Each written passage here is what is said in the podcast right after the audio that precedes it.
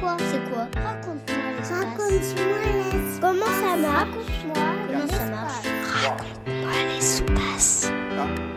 Top et décollage.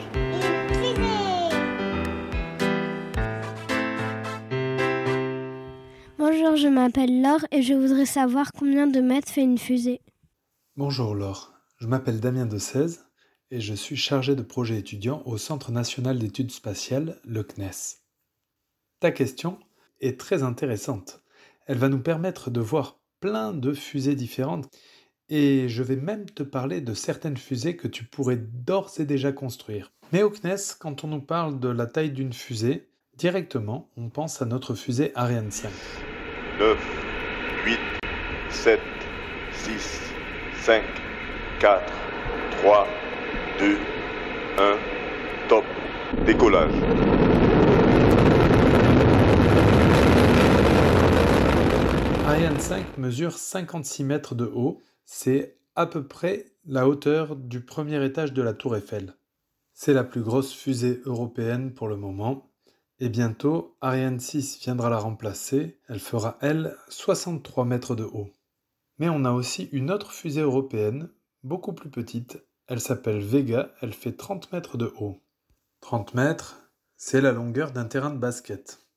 Dans la même catégorie qu'Ariane 6 et Ariane 5, on trouve aux États-Unis le Falcon 9 qui fait 53 mètres, un peu plus petit qu'Ariane 5, mais il a la particularité d'avoir deux boosters réutilisables qui ne sont pas juste perdus après le vol.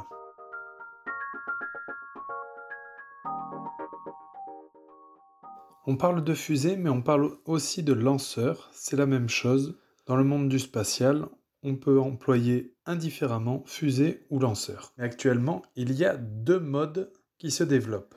Les lanceurs super lourds d'un côté et les micro-lanceurs de l'autre. Les lanceurs super lourds servent à transporter des morceaux d'habitation, des morceaux de station spatiale, dans l'idée de pouvoir préparer une présence de l'homme dans l'espace. Pour transporter toutes ces installations ou ces morceaux d'habitation, il va falloir de très grosses fusées. Les États-Unis développent le Space Launch System, le système de lancement spatial aussi appelé SLS, qui aura une hauteur de 120 mètres. Là, on arrive au deuxième étage de la tour Eiffel. Une autre entreprise américaine construit le Starship qui devrait faire à peu près la même taille et qui vise à emmener des humains sur la Lune ou vers Mars.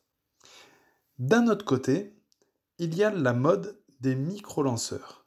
Actuellement, les progrès de l'électronique et du numérique permettent de rendre de plus en plus petits les satellites, et donc on peut avoir des fusées de plus en plus petites pour les lancer. Comme exemple de micro-lanceur, on peut parler de la fusée Electron en Nouvelle-Zélande, qui fait 18 mètres de haut, comme un immeuble de 6 étages, ou du projet français Obi-Wan, OB1 pour Orbital Baguette 1.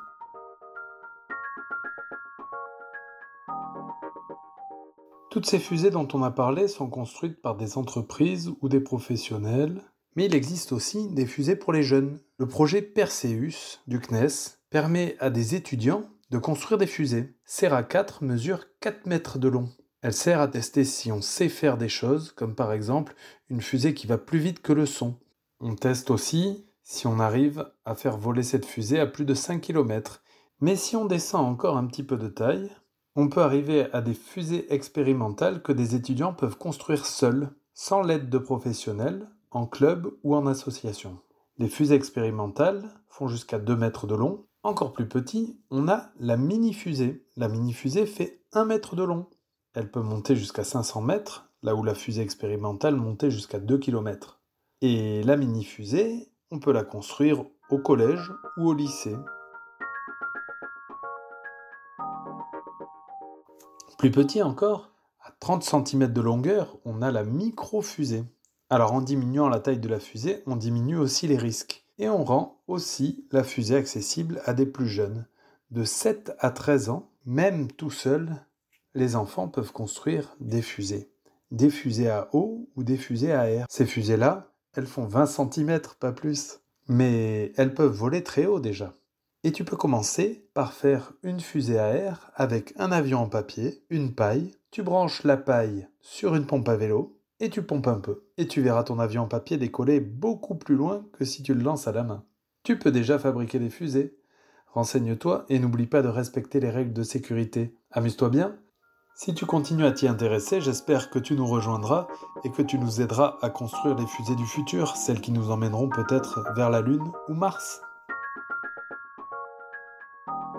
C'était Damien de 16, chef de projet étudiant au service éducation jeunesse du CNES, dans Raconte-moi l'espace, la série de podcasts produite par le CNES qui répond aux questions scientifiques et spatiales des enfants petits et grands.